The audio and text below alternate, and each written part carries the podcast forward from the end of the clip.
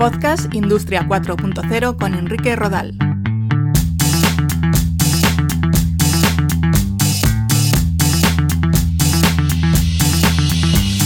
¿Qué tal? Un saludo, bienvenidos a un nuevo capítulo de Podcast Industria 4.0. Hoy os voy a hablar de la estrategia sobre Industria 4.0 impulsada desde la Unión Europea. Nos remontaremos a sus orígenes, conoceremos a los principales competidores en este ámbito y por supuesto hablaremos de las líneas clave de esta estrategia y de las ayudas existentes a nivel europeo orientadas a la transformación digital de las empresas. Comenzamos.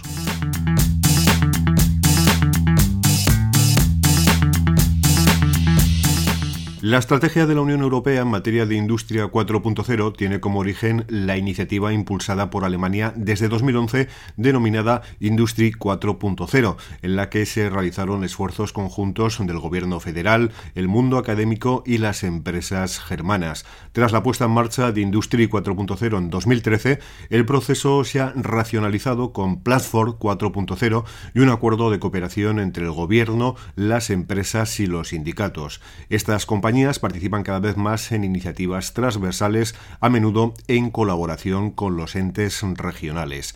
Mientras tanto, se han puesto en marcha iniciativas como Industry 4.0 en Austria, la Industrie de Futur en Francia, Catapult en Reino Unido, Industria 4.0 o Impresa 4.0 en Italia y Smart Industry en los Países Bajos. En España se denomina Industria Conectada 4.0 y en el País Vasco Basque Industry 4.0. Se trata de un panorama diverso, como podéis ver, en el que cada país, región e incluso ciudades desarrollan su propia visión del concepto de industria 4.0 y el futuro de la industria. La industria europea es líder mundial en muchas áreas, especialmente en alto valor añadido, baja emisión de CO2 y productos y servicios sofisticados. Es responsable de más de la mitad de las exportaciones europeas, un 65%, y proporciona más de 52 millones de puestos de trabajo directos e indirectos. En la industria manufacturera, en 2017 el número de empleos aumentó en un 1,7% respecto al año anterior y ascendió a 32, 5 millones de trabajadores y trabajadoras activos. Hay que mirar al año 2016 cuando se aprobó el dictamen del Comité Económico y Social Europeo sobre la industria 4.0, la transformación digital y el camino a seguir. El dictamen salió adelante con 98 votos a favor y ninguna abstención. Según recalcan en este dictamen, la transformación digital en la industria es una cuestión urgente y el sector público debería desarrollar orientaciones estratégicas para jugar un papel decisivo como regulador, facilitador y de apoyo financiero. En su opinión, la digitalización y la industria 4.0 afectan profundamente a los modelos de negocio y a todo el entorno en el que operan actualmente las empresas. Es de vital importancia concienciar y fomentar una percepción común de los objetivos entre las empresas y todas las partes interesadas, a saber, los interlocutores sociales a todos los niveles, el mundo académico, los institutos de investigación, los agentes públicos regionales y locales, el sector educativo y los consumidores. Según los expertos de la Comisión Europea, ningún país europeo es capaz de aprovechar por sí solo todas las oportunidades que ofrece la era digital. Europa representa en su conjunto un mercado comparable a los de Estados Unidos y China. La digitalización de la industria requiere una estrategia industrial común para la UE y los Estados miembros. De esta manera se podrá reforzar la base industrial europea, atraer nuevas inversiones y recuperar puestos de trabajo. Además, eh, hace falta que Europa no pierda de vista el objetivo de que la producción industrial represente al menos el 20% de su Producto Nacional Bruto en 2020. Esta, la de la competitividad, es una de las claves de la estrategia europea para desarrollar la industria 4.0.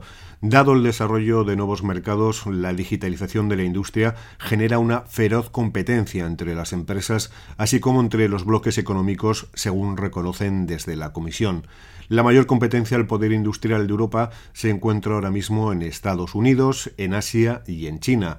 El gasto en I+D de la Unión Europea asciende al 2,03% de su Producto Interior Bruto, mientras que en Japón es del 3,3% y en los Estados Unidos se sitúa en el 2,8%. Las propias autoridades europeas reconocen que no es factible competir en costes con países asiáticos o con China. Los salarios allí son más bajos y en algunos casos los costes de las materias primas también son inferiores. Por todo ello hay que apostar por fabricar mejores productos de mayor calidad y se apunta también a la importancia de la personalización, de comercializar productos adaptados a los consumidores, algo para lo que es muy importante la aplicación de nuevas tecnologías en la industria. Se llega a comentar en este dictamen de 2016 que en los Estados Unidos y en China las empresas se benefician de grandes mercados interiores.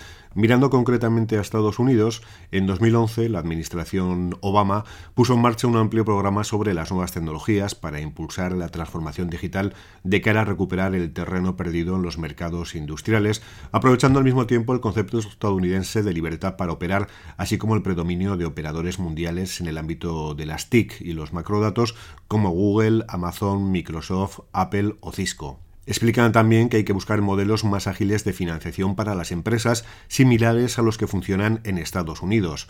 Otro dato llamativo que detallan en este informe, los unicornios, las startups de reciente creación valoradas en al menos mil millones de dólares, son la fuerza motriz de los procesos empresariales digitales innovadores. Los Estados Unidos van a la vanguardia y además los observadores de la innovación estadounidense son muy activos en Europa y están a la búsqueda de adquisiciones rentables. Y concluyen detallando que se requiere un verdadero mercado europeo de capitales para crear unas condiciones de igualdad en el ámbito financiero comparables a las de los Estados Unidos. En lo que se refiere a China, los expertos de la Comisión Europea explican que las autoridades de ese país están utilizando la transformación digital para reforzar su posición en todo el mundo. La ambición declarada de China queda claramente reflejada en un programa transversal impulsado por el Estado denominado Made in China 2025, que se basa en los objetivos del programa alemán Industrie 4.0. Se han asignado ingentes recursos económicos a este programa que se desarrollará en tres fases. De 2015 a 2025, con el objetivo de reducir las diferencias con los países más avanzados. De 2025 a 2035, con el refuerzo de la posición china en el mundo. Y de 2035 a 2045, en el que China se situará a la vanguardia de la innovación mundial. Para lograr estos objetivos, el plan chino contempla la creación de 40 nuevos centros nacionales de ciencia y hubs de innovación tecnológica, de los cuales al menos 15 estarán operativos en 2020. Se exigirá que para 2020 el 40% de los componentes básicos de producción sean locales, aumentando el porcentaje hasta el 70% en 2025. Todo ello bajo el paraguas de ayudas e incentivos a los fabricantes locales. Japón y Corea del Sur son otras de las referencias en cuanto a Industria 4.0. Como podéis ver, la competencia por liderar la transformación digital y la producción industrial optimizada gracias a las nuevas tecnologías es enorme y con consecuencias impredecibles. A estos agentes que hemos mencionado hay que añadir nombres como Rusia, India o Latinoamérica en su conjunto. Según un estudio reciente, los sectores industriales vivirán una mayor transformación en los próximos cinco años que en las últimas dos décadas. Este desarrollo será impulsado, entre otros, por avances en la generación de datos, el aumento de la capacidad de cómputo y la conectividad, incluido el 5G. El impacto económico de la automatización del trabajo, los robots y los vehículos autónomos podrían alcanzar entre los 6,5 y 12 billones de euros al año para 2025. En este contexto, la Comisión Europea ha propuesto una estrategia vinculada, por ejemplo, con la inteligencia artificial basada en tres pilares. Uno, impulsar el desarrollo tecnológico, la capacidad industrial y la captación de inteligencia artificial en toda la economía.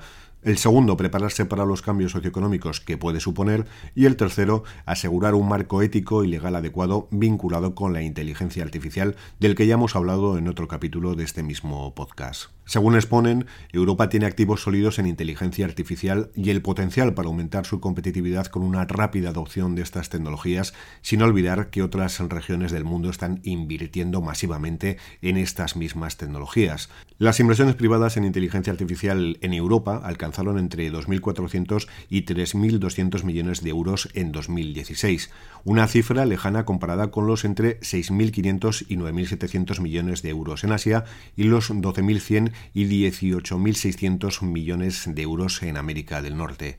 Para conseguir este impulso europeo de la inteligencia artificial, se recomiendan, entre otras medidas, asegurar que las empresas internacionales de datos dominantes que operan en la Unión Europea, como Google, Facebook, Microsoft o Amazon, abran sus bases de datos para el aprendizaje automático anónimo. También será importante establecer centros de innovación digital centrados en la inteligencia artificial para facilitar la transferencia de tecnología, así como la experimentación de pruebas.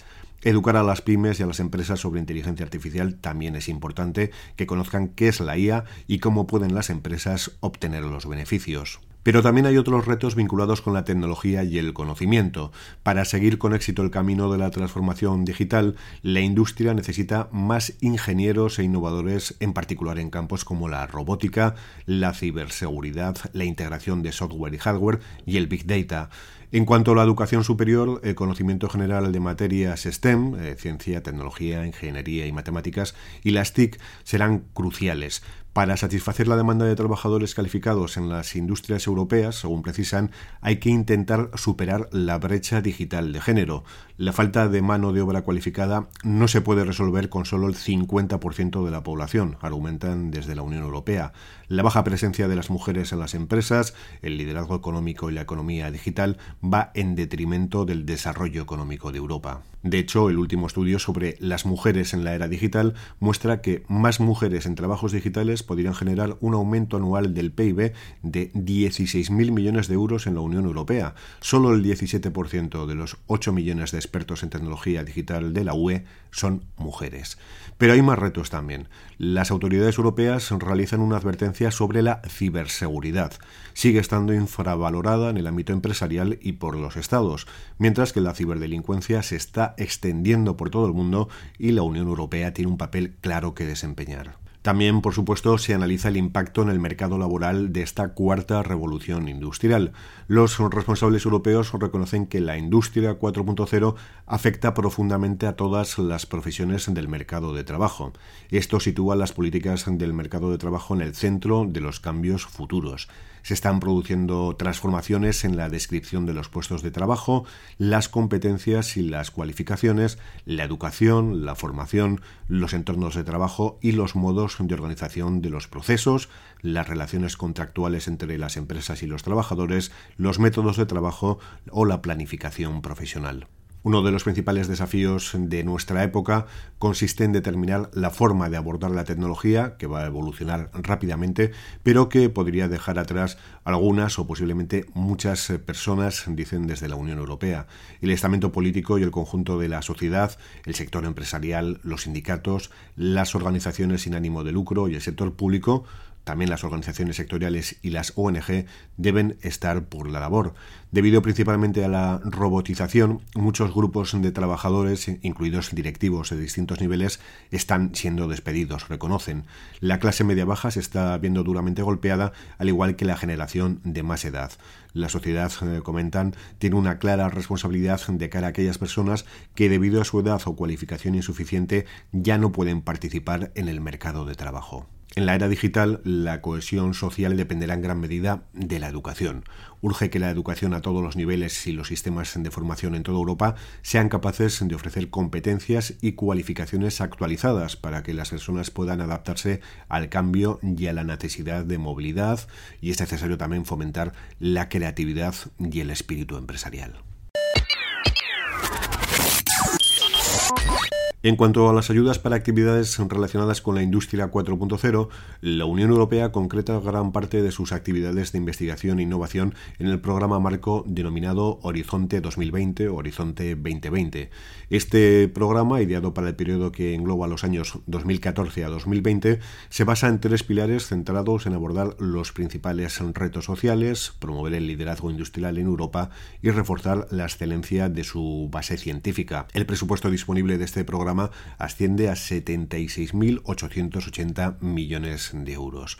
Horizonte 2020 está pensado para empresas y otras organizaciones innovadoras e integra por primera vez todas las fases, desde la generación del conocimiento hasta las actividades más próximas al mercado, investigación básica, desarrollo de tecnologías, proyectos de demostración, líneas piloto de fabricación, innovación social, transferencia de tecnología, pruebas de concepto, normalización, apoyo a las compras públicas precomerciales, eh, capital riesgo y sistema de garantías. El Instituto Europeo de Innovación y Tecnología pasa a formar parte de Horizonte 2020 y a través de sus comunidades de conocimiento integra actividades de investigación, de formación y de creación de empresas. Cuenta con importantes inversiones en tecnologías clave para la industria, como tecnologías de la información y comunicación, conocidas TIC, las nanotecnologías, eh, fabricación avanzada, la biotecnología y el espacio. En este apartado es necesario destacar las actividades para pymes que pueden participar en los proyectos colaborativos de los retos sociales y de tecnologías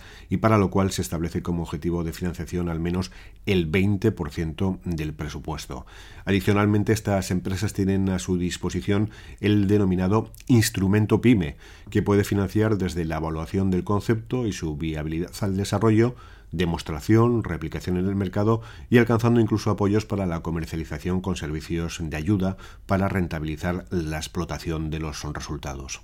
El Consejo de la Unión Europea eh, hay que decir también que ha alcanzado un acuerdo sobre el enfoque general de Horizonte Europa, el futuro programa marco de investigación e innovación que sucederá, sustituirá a Horizonte 2020 y para el que la Comisión ha propuesto una dotación de unos 100.000 millones de euros para el periodo 2021-2027. Por tanto, más allá de las ayudas económicas eh, que cualquier empresa o organización pueda demandar a entidades locales o nacionales, el instrumento PYME del programa Horizonte 2020 de la Comisión Europea es una de las herramientas más interesantes para optar a estas ayudas. Eso sí, la aprobación de un instrumento PYME no es algo sencillo y siempre es recomendable contar con una consultoría especializada que estudie nuestra propuesta y nos guíe en el camino hasta conseguirla. Pues espero haberos puesto en contexto de por qué la industria 4.0 es tan importante para Europa y que entendáis que más allá de regiones o países, la transformación digital de las empresas es algo fundamental de cara a seguir compitiendo en un mercado global. Si nosotros no lo hacemos, seguro que habrá otras compañías en otras partes del mundo que sí que lo están haciendo y cuanto más tiempo pase, más difícil será para nosotros poder competir con ellas. Os espero dentro de unos días con un nuevo capítulo de Podcast Industria 4.0 en www.podcastindustria40.com. Un saludo.